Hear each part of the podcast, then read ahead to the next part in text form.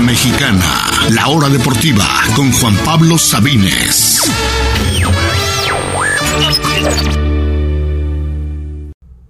Bienvenidos, bienvenidos todos a la hora deportiva. Feliz inicio de semana. Lunes 22 de febrero. Yo soy Juan Pablo Sabines. Esto es la hora deportiva. Tenemos el día de hoy un programa muy futbolero. Ahora sí, vamos a hablar largo y tendido sobre el fin de semana en el fútbol mexicano. Hay mucho, mucho que comentar. Mucha polémica arbitral también. Hablaremos del fin de semana en Europa, en Italia, Alemania, Francia, España, Inglaterra y por supuesto mañana que regresa la Champions League. Tenemos dos partidos mañana y otros dos más el miércoles para ya finalizar esta etapa de los juegos de ida. Y hablaremos al fin y al cabo también de la, del abierto de Australia para simplemente cambiar de tema. Ya tenemos campeones, son casi los mismos de siempre, Naomi Osaka y Novak Djokovic. Hablaremos de eso en unos minutitos. Así que acompáñenos en este programa de inicio de semana aquí a través de Radio Chapultepec 560 AM en la Ciudad de México a través de Stereo Joya 102.1 FM en Córdoba, Veracruz. Y también estamos en internet a través de radiochapultepec.mx, a través de la aplicación o de la página de Tunin, tunin.com o la aplicación Tunin, de manera gratuita en cualquier parte del mundo. Toda la programación completa de Radio Chapultepec la pueden encontrar ahí, radiochapultepec.mx o a través de TuneIn. También estamos en Google Podcast, en Spotify, en Breaker o donde sea que escuchen sus podcasts. Subimos algunas secciones ahí de la hora deportiva. Los invito también a escucharnos y a seguirnos ahí de manera gratuita. Gracias por escucharnos. Sin más tiempo que perder, demos inicio al programa de hoy. Quiero empezar con el mejor partido, no solo del fin de semana, sino de lo que va el torneo. Eh, me he quejado aquí en otros lunes anteriores del pobre nivel del fútbol mexicano, pero este fin de semana en realidad eh, creo que vimos buen nivel y vimos el mejor partido del campeonato entre dos equipos que tal vez en el papel al inicio del torneo no se veían como los grandes candidatos, pero eh, me parece que en ese momento tenemos que considerarlos. Cruz Azul frente a Toluca, 3 a 2 quedó el partido el sábado por la noche, sumamente entretenido, tanto la primera como la segunda parte. Hablemos de lo que pasó, de cómo, cómo un partido puede cambiar de un minuto para otro. Cruz Azul eh, por lo general está jugando mucho mejor, parecido eh, ofensivamente a, a, la época de Ciboldi, sobre todo hace un año más o menos, pero además de todo con mucho más orden defensivo y la diferencia también principal con mucho más recambio de jugadores. Antes Ciboldi le pasó lo mismo que a Caixinha, se casaba con un 11, tenía uno o dos suplentes y ya y realmente la plantilla era demasiado corta y no puedes permitirte eso. Menos cuando además Cruz Azul tiene una, una, un torneo extra como la Conca Champions que jugar a partir de abril. No puedes darte el lujo de solamente tener un once titular que esté en gran nivel, pero los de la banca que estén, eh, eh, vaya, comiendo banca y sin tener minutos de juego. Ya vimos a Cruz Azul en este, en torneo. Aparte del once titular, ahora vimos por fin a Santi Jiménez también titular. Eh, Yotun también regresó a la titularidad. Eh, estuvo Nacho Rivero de lateral, que lo hizo bastante bien. Entraron de cambio Paul Fernández, que lleva dos partidos, dos goles con Cruz Azul. Walter Montoya. El partido pasado Brian Angulo. Eh, el Chagui Martínez, inclusive. Faltaría, me gustaría más minutos de Misael Domínguez o de Alexis Gutiérrez, pero en general creo que.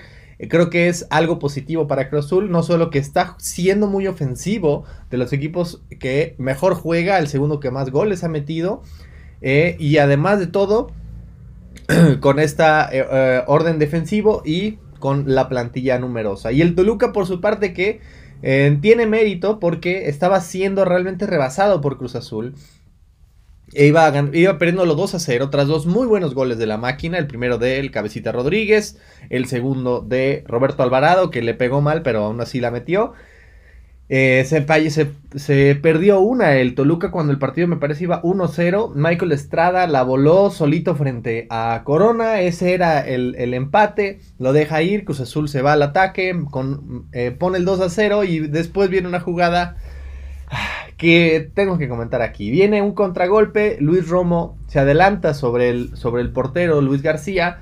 Y solito frente a la portería, no sé si le quiso echar demasiada crema, pero casi sin ver tira al poste, un error garrafal, el oso de la semana, pero después viene el cabecita Rodríguez y un tiro que iba a gol. Por ahí están diciendo es que él iba a parar el defensa o iba afuera. No, el cabecita Rodríguez no iba a fallar esa sin, sin portero, no había manera. Pero se atraviesa el árbitro, se atraviesa el árbitro eh, Macías, que dicen, bueno, es que no es su culpa porque pensó que iba a ser gol de Romo. Bueno, no hay ninguna, ninguna razón para que el árbitro esté en el área chica. ¿Por qué estaría en el área chica el árbitro?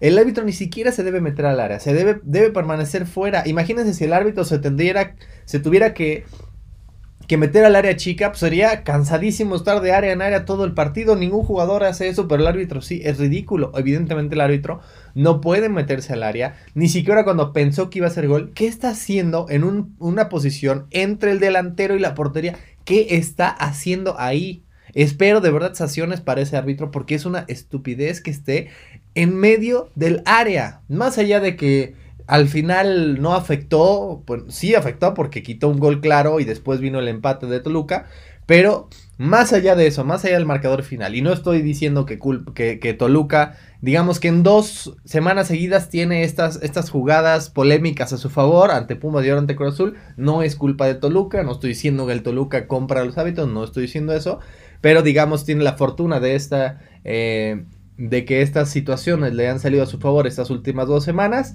y el árbitro realmente es quien tiene toda, toda la culpa. Por más que digan que fue accidental, sí, obviamente, nada más faltara que, la, que la detuviera con la mano, ¿verdad? Obviamente fue accidental, pero por su culpa por estar dentro del área. Me parece ridículo y además de todo le dio saque de meta al Toluca porque, eh, pues, ¿por qué no? Eh, vaya, mejor que un defensa, porque un defensa se mete ahí, la saca milagrosamente y es tiro de esquina, pues todavía mejor, él la saca y fue saque de meta, de verdad, increíble, un video que inclusive le dio la vuelta al mundo, en cuentas de, digamos, de memes de fútbol de Inglaterra, de España, yo vi ese video, eh, qué orgullo que esté el fútbol mexicano siendo representado, pero qué tristeza que sea de esta manera en el viejo continente, así que...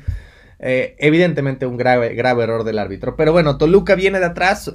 Insisto, fue un gran mérito de Toluca porque estaba acabado en ese momento y en dos minutos le da la vuelta al partido. Con un muy buen gol adelantándose de Miguel Barbieri, adelantándose sobre Romo precisamente, que no estaba pasándola bien en ese momento.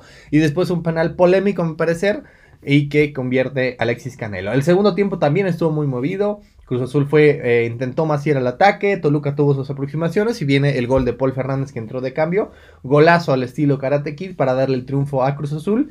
Y el superlerato por solamente un par de horas. Son cinco victorias seguidas ya de Cruz Azul, es el equipo no el más goleador ni el menos goleado, pero sí es el que tiene mejor diferencia de goles en la liga y ya alcanzó la segunda posición tras siete jornadas, algo impensable después de la jornada 2, cuando veíamos un Cruz Azul muy triste con dos derrotas sin goles, pues bueno, ahora Cruz Azul es el segundo lugar, cinco victorias seguidas, es el equipo que en este punto del torneo obviamente falta muchísimo, faltan 10 jornadas todavía, pero en este punto es creo quien está jugando mejor. Eh, seguido por el Toluca, diría yo. Dos de los equipos que van a ser contendientes, que están en la parte de arriba de la tabla. Toluca cae en la tercera posición, pero sigue en la pelea ahí por, lo, por estar entre los primeros cuatro. Y de verdad que nos dieron un partidazo. Gracias a Cruz y a Toluca por este duelo eh, que compensa un poquito todo lo malo que habíamos visto al inicio del torneo. Y después vamos con el otro partido del sábado porque también hubo polémica. Atlas frente a América. Bueno, entiendo un poco la frustración de los americanistas que no jugaron bien, que estaban con un hombre más, que fue con polémica, lo que ustedes quieran, pero en realidad hay algo que quiero hacer notar para los fanáticos de la América. Recuerden, en 2018, hace dos años y dos meses, diciembre de 2018, América quedaba campeón, su estrella número 13.